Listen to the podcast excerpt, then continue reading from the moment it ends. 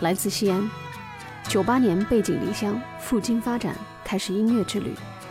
零二年签约达人文化，零四年开始在京城著名的男孩女孩酒吧驻唱，只唱自己的原创作品。后因缘际会结识宋柯，签约太和麦田。零五年那张有着重要意义的麦田音乐新红白蓝系列专辑之《红青春》发行。从此，王凡瑞这个名字响彻业界。欢迎收听文林 FM 王凡瑞专访《轻舟已过万重山》。让我变得丑陋，变得丑陋，幻想依旧伟大。我已不再是什么英雄。我已成熟的像个老者，与生活完全僵衡。我依旧飘落在空中，像一片散落的花瓣。我还是那样的纯洁，像一个天真的孩子一样，在拼死坚持，拼死坚持。那首歌的时候有没有想到中间的那个词“我已成熟的像个老者，与生活完全讲和”会那么的火？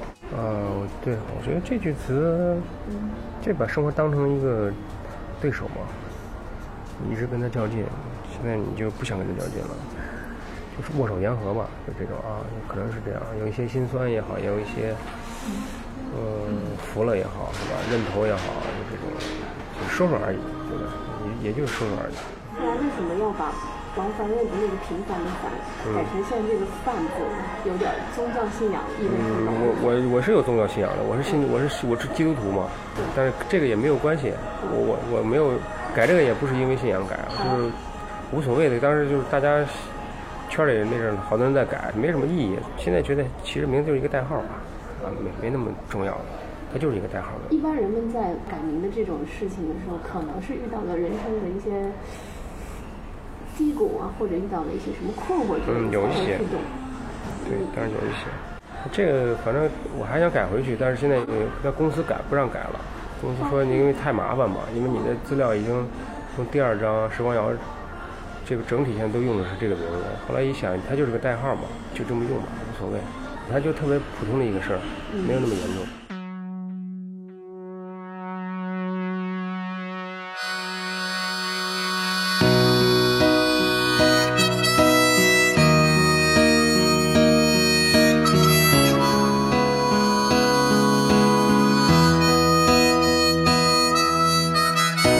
孩子在我眼前跳，鼓楼大街的车流里，有个我在像我一样。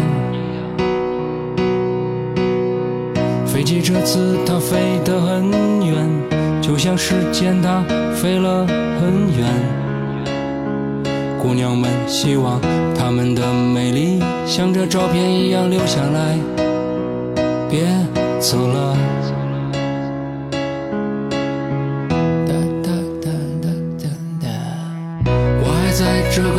市里，像往常一样看着鼓楼大街。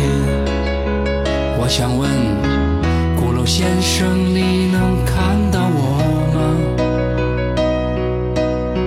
孩子在我眼前跳着，鼓楼大街的车流里，我不知道还有谁像我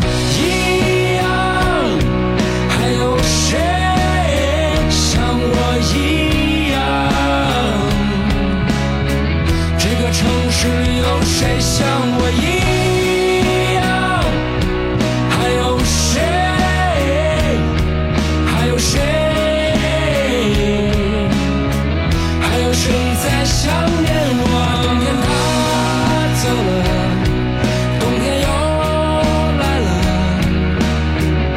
这循环的季节，都像我们循环播放的生活，夏天又来了，这每次兴奋的心情，都像这循环播放的季节。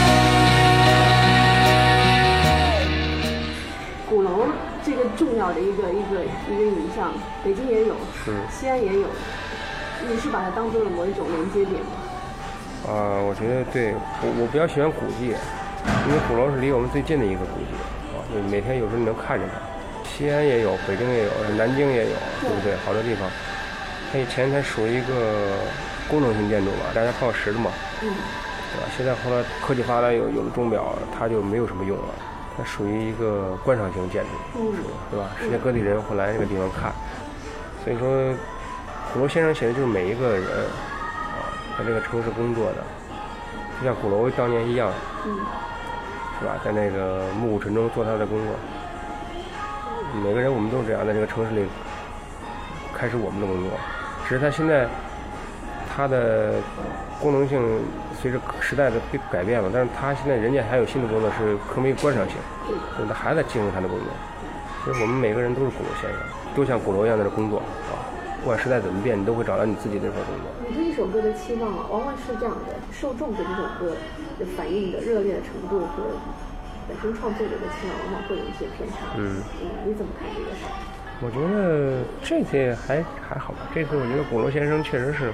在我的预料范围内，他再一次以正式版出来，我前面加了口琴，嗯，编曲也是一个碰运气的过程，因为我的电脑里光音色达到了七十多个 G，啊，然后，呃，就一个钢琴的音色就会有一千多种，这还只是一部分的一个音色，钢琴音色，所以说，他完全是在找属于他的音，我们在挑音色也是胡点，啊，我们会在一个 Pad 的系列里。找一个铺底，这样就它是从一从第一个一可能到一千多轮，你会花好长时间。你要把这个一一个一个听完，我估计半个月听不完。所以说，编曲也是一个跟作品互相找对象的一个过程啊，也是找爱情啊。它这个音色一进来就就是有歌要要的，编曲很顺利。零五年到一五年到一六年就差不多十年间，啊，十年了，嗯，十年是一个青春，那十年中。我还在做音乐啊，我出了三张。我青春完了之后的，我零八年我出了《等候王文瑞》这张，有中天文文化投资当时。然后里面有很棒的作品，像《天上天黑》像这些。如果对，如果冬天，然后一二年是十三月我们出的《时光谣》嘛。这是一六年吧，我《万重山》，我没有停，一直在做。您觉得十年间这个中国音乐的变化应该有哪个场景的氛围是呃，对，新生代起来了，嗯，新生代起来，了马迪，像这小的辈儿的，起来了。但是我觉得他们东西我也很喜欢，孙东野这些我就挺喜欢。还有我马迪也是非常好的朋友，他是我的铁杆儿。啊，真的？嗯，铁杆儿。他是很谦虚的一个人，啊，然后，但是他也很睿智，我觉得这个人，我很喜欢他。我那天有问到一个听友，我说你知道王凡瑞，你听过他的歌吗？他说我听过《苦乐天使》，我说那青春的，他说没有。当时我觉得八零后跟九零后之间，整个两代人之间，这是一个很明显的一个特征。就如果说听过王凡瑞，第一个提青春的肯定是八零后，提鼓楼先生的就是九零后。这这其实是一个有一些嚼头的。对这个事儿，我觉得青春还是受欢迎，然后。鼓楼先生呢，就是提老歌的时候反应不大，啊，提新歌的时候反应都很大。就是我还就是新的乐迷加入进来，能感觉到，哦，丢失了很多老乐迷。但是《青春》这个首歌在哪儿唱都是大合唱，所以说我觉得，呃，新新的乐迷他也会回去听，他通过鼓楼线认识我们人，然后他会听，然后《青青春》一定会打动他。你觉得老一代的乐迷跟新乐迷之间有什么？你有观察过？我觉得大家都一样，都挺真诚的。很真诚，还是喜欢我音乐的人都比较低调。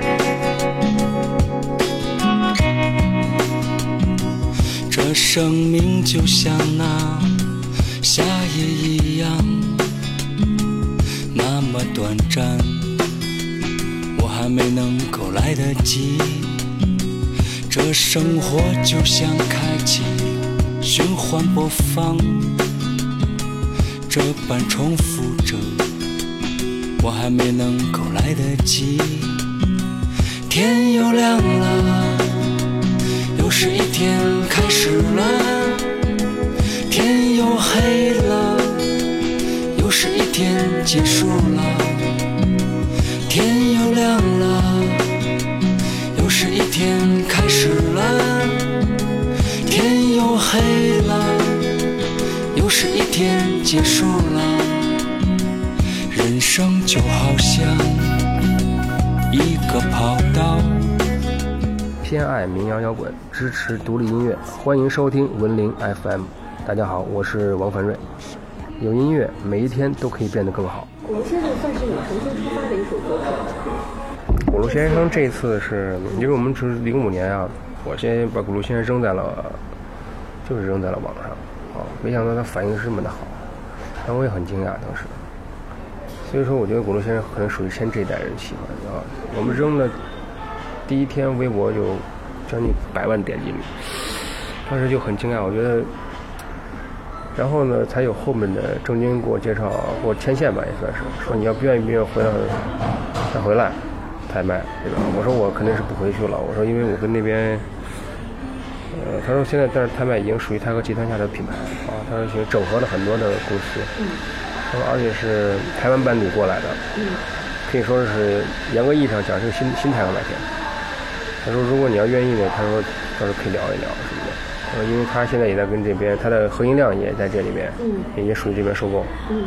因为老郑我们认识也好好多年，然后他就说，你要那个愿意咱就聊一聊。他他反正他希望我来，他因为当时我说我在做独立音乐，现在不想签公司。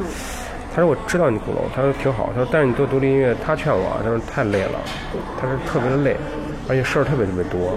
其实当时我已经感到这种压力了，因为当我们做完第二首、第三首，我们就感觉到有点力不从心了。所以老郑人的意思就是说，说他说咱们这些人需要有一个团队来帮我们，咱们自己单枪匹马的性格包括也不合适。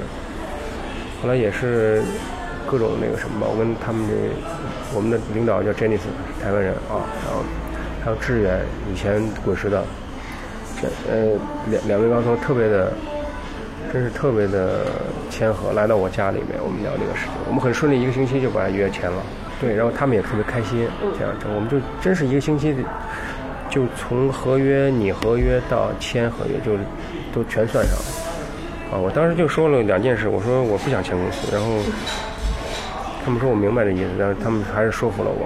我说如果要真是要签，也就两个条件：一是不能对我的唱片音乐有任何的指手画脚，一定要是我我是得我要独立，然后外形不能干干预我啊，形象上，就这两个底线。我这两个底线，其他都可以，我们可以谈。这两个底线是不能碰的，因为这两个底线我跟所有公司闹都闹得不太好啊，因为。我不能说不好，内地一些公司，但内地一些公司确实他们太注重市场，反而丧失了市场啊！他们太注重市场，让歌手太偏向于市场，他会改你的词，改你的歌名，他甚至会怎么样，这封面都会动掉，然后这样他完全没有一点个性啊！反正他们这些我反而看不上，他们的眼光我并不认为是很好，他们也不也不那么成功，可能他们真成功，那属于他命好，我觉得，我觉得像马迪这些人。为什么这些人成功？是因为他们完全不怎么说呢？他他是不屌你的市场，他就我我老子就这么写歌，就这么唱。你骂我也好，你不骂也好，我就把歌扔豆瓣上。反而他这样的不容易大家吃腻的东西，觉得这个东西比较这个这个东西确实口味好，所以才有了他这一批这批人的东西出来。对，所以说之前的套路太老，所以我跟他们聊的这我的新公司这次我们新泰麦也是。这次确实没有在我的音乐上没有一点参与，包括从封面的设计，啊，包括从形象的，都是按照我基本上就按照我的定位来走的。而他们还，大家还碰的比较好，就基本上觉得说你就应该是这样的，啊，就应该穿一个 T 恤，穿个牛仔裤就可以，穿个球鞋，啊，拿把琴或者怎么样。我哎，我说哎，我说我们还是对还能基本上能对上，我觉得挺好。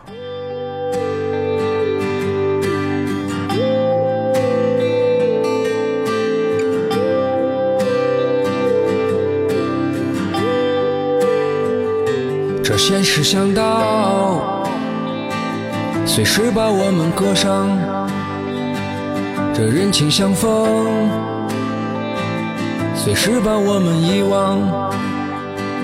我还在这里感受这一切，我逃离这里，向往未来。看窗外，除了干枯什么也看不见。我心里，除了幻想什么都没有。看窗外，除了干枯什么也看不见。我心里，除了幻想什么都没有。其实春天早已。在我心里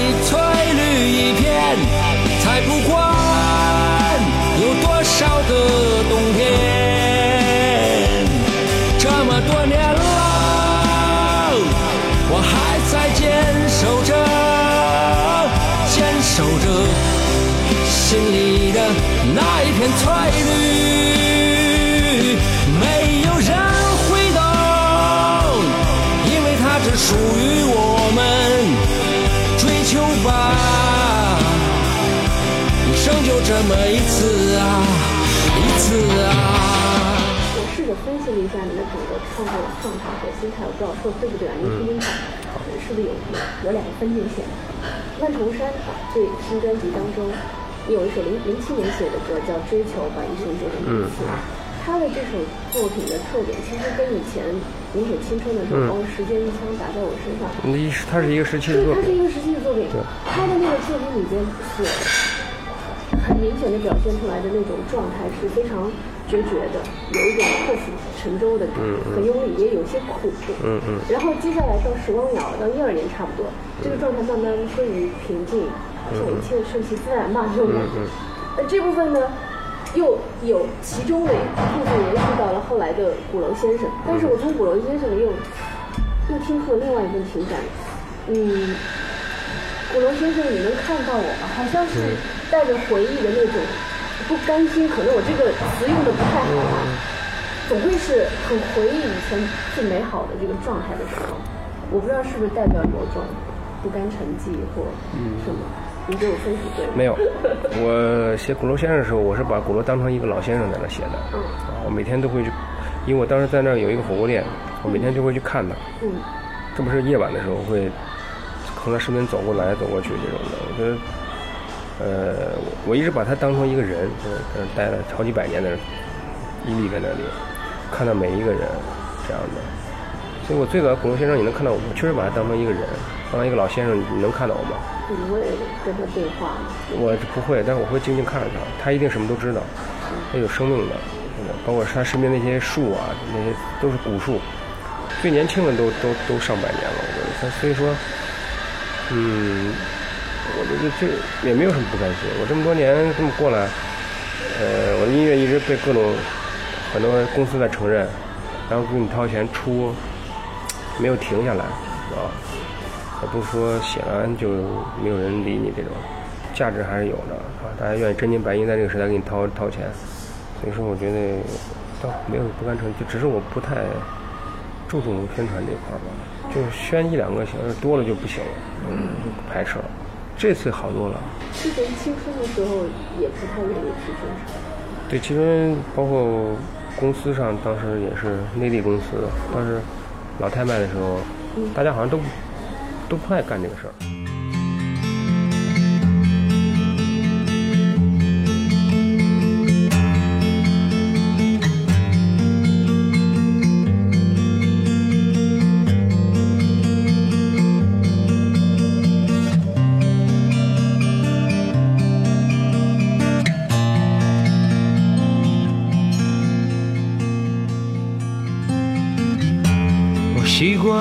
沉默不语。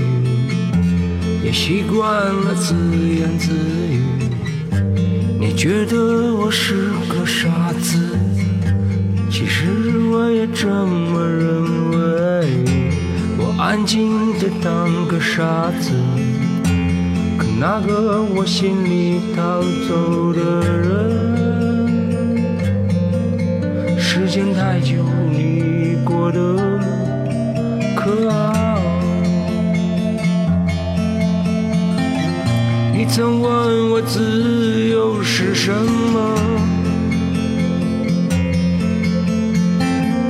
我说自由是不想想什么就可以不想。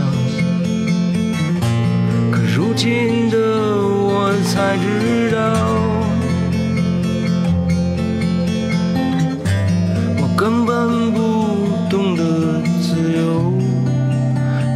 冬至夜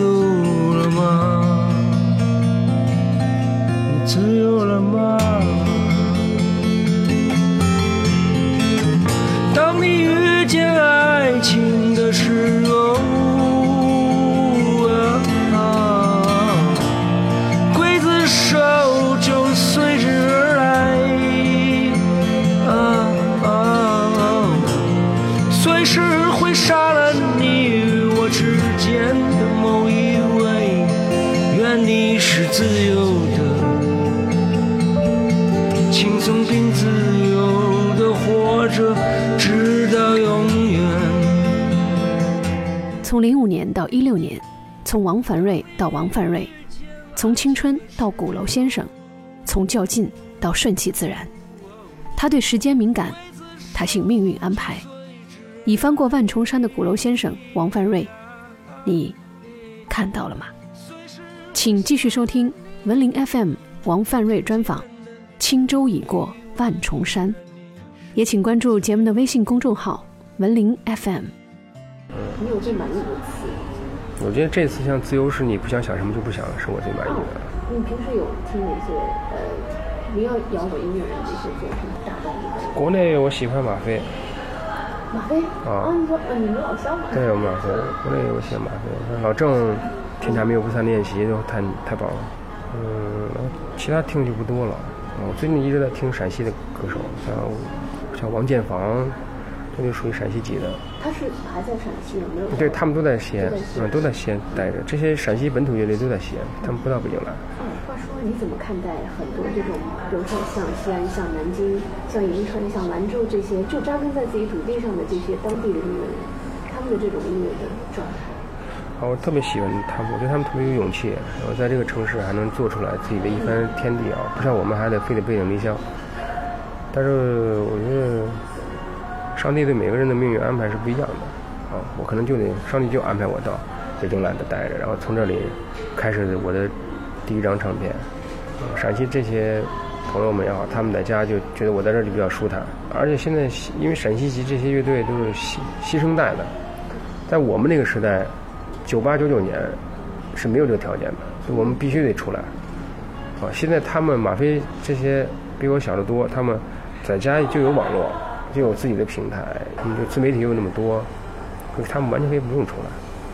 但我们那个时代真的没有办法，必须得背井离乡要啊，嗯，因为对经济、文化、政治中都在北京，包括唱片公司，所有的听歌的人也在北京，必须得来到这儿。但是你会有时候想着回老家去找一些东西吗？西安，我一定会回去的。我我我没事我就会回去，包括有演出也会回西安。明年我们会有第二轮巡演，会路过成都、武汉、杭州，还有可能会还会回西安。西安和北京两座城市，哪个对你更重要？我觉得都挺重要的吧。北京算第二故乡了，嗯。西安我也喜欢，我现在非常想西安。西安就是更像母亲吧，北京更像父亲。对，西安它像一些戏曲啊，汉代的老腔都是五百多年了，它那个。你要看过《白乐园》的那个有老腔的老腔的班底，他们唱戏就是这么唱，就是中国摇滚乐嘛，摇滚乐的发源地嘛。呃，我跟一个哥们儿聊，唱法就是现在的金属唱法，就是 metal 的唱法，他们唱戏的方式的用嗓方式，啊，但是那个是在红汉代的时候就这么唱戏了。所以想过要把这个放到自己以后的创作当中。我可能会加一些中国的戏曲吧，就是陕西的秦腔或老腔这样的。老腔比秦腔更老，老腔是汉代的。可能明年会跟西安的一些音乐人合作一些。郑钧老早的歌里边就啊，他他有他有用了这个，对他用的就是老腔，老腔，嗯，那是老腔。当时我还把老腔跟秦腔给搞错了。对，秦腔秦腔比老腔柔柔一些，但秦腔也很暴躁，但是老腔就更加，他没有那个柔的一面。老枪一起来就是喊怒怒吼的，但老枪他他那种吼的不是愤怒，他来自于庄稼就是那种田间的，对田间的那种，他就以一个表达方式。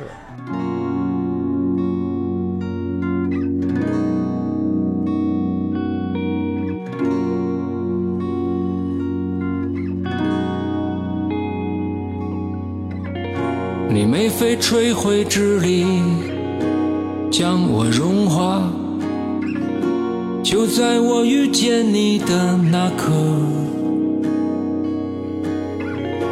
我能为你改变我的一切，却无能为力改变这现状。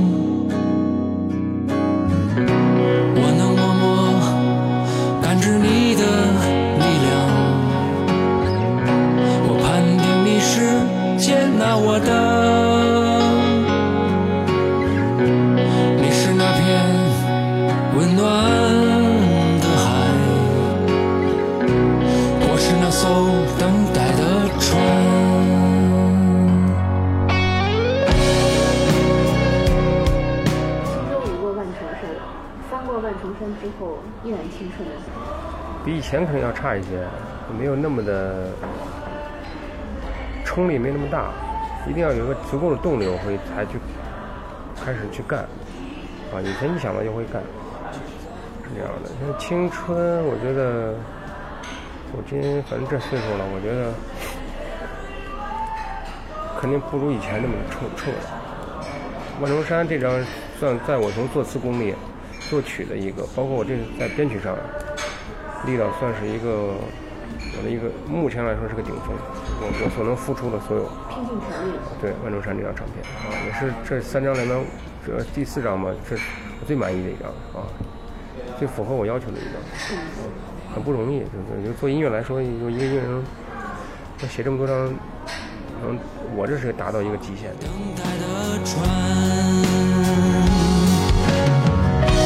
我能默默。感知你定你是接纳我的。你是那片温暖的海，我是那艘等待的船。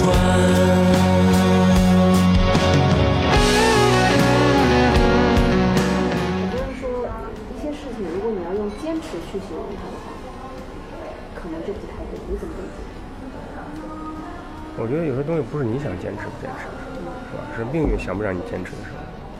但但我还比较幸运，是吧？有些人你想坚持，你的命运真的是他让你坚持不了，所以他只能被迫离开。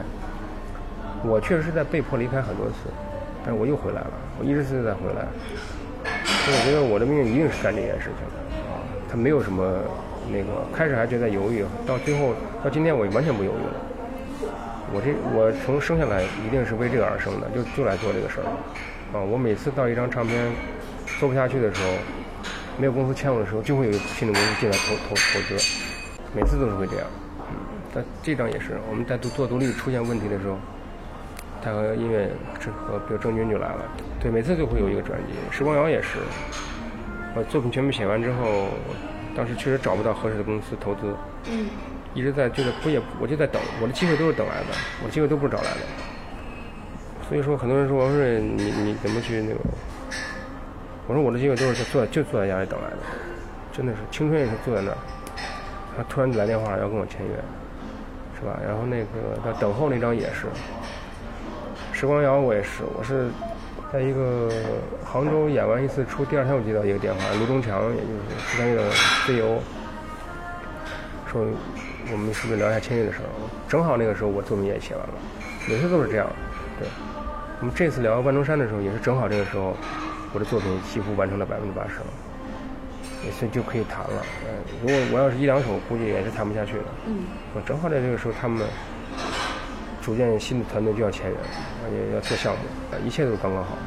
所以我就觉得安排的命运就让你做这个，你不用去开什么饭馆所谓的，你可以去开那个玩一玩，体会一下生活，啊，那个让你干那个事儿的，实际上其实让我体会生活的，啊，让你去写更好的东西，这个是目它的目的性，并不是让你离开这个行。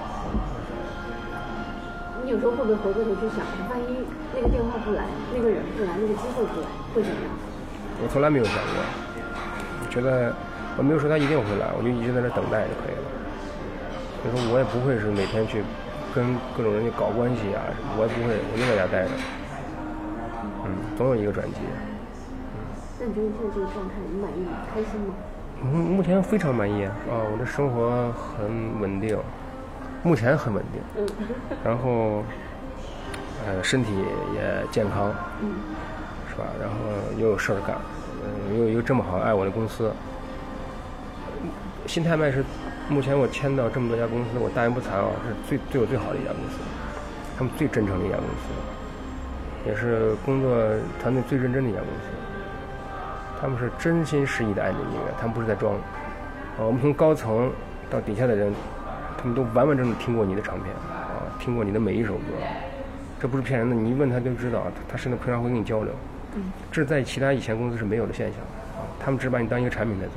嗯。他可能会喜欢你。嗯。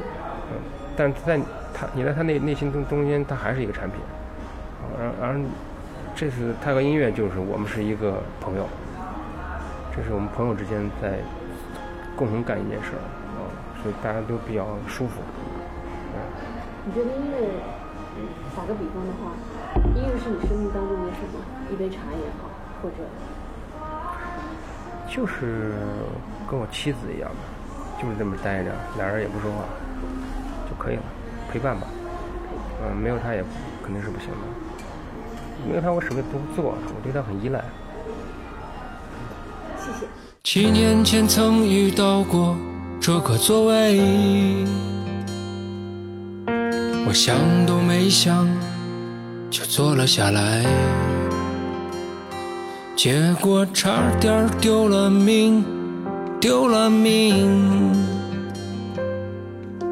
七年后的夏天，又遇见过这个座位，想了好久，觉得运气不会总这么差，就又一次挨着他坐了下来。我是爱你的，看见就爱上了，就像一个人手里。一只鸽子飞走了，它从心里祝福那鸽子的飞翔。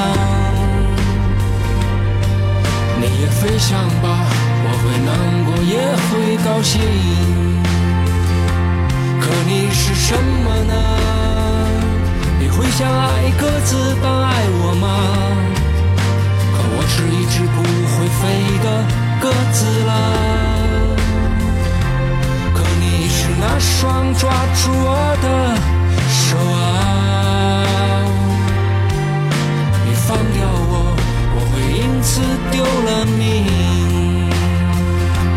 我是爱你的，看见就爱上了，就像一个人手里一只鸽子飞走了。他从心里祝福那鸽子的飞翔，你也飞翔吧，我会难过也会高兴。我在我的故乡遇见你，本以为万事如意，可没想到这一切还是不尽人意。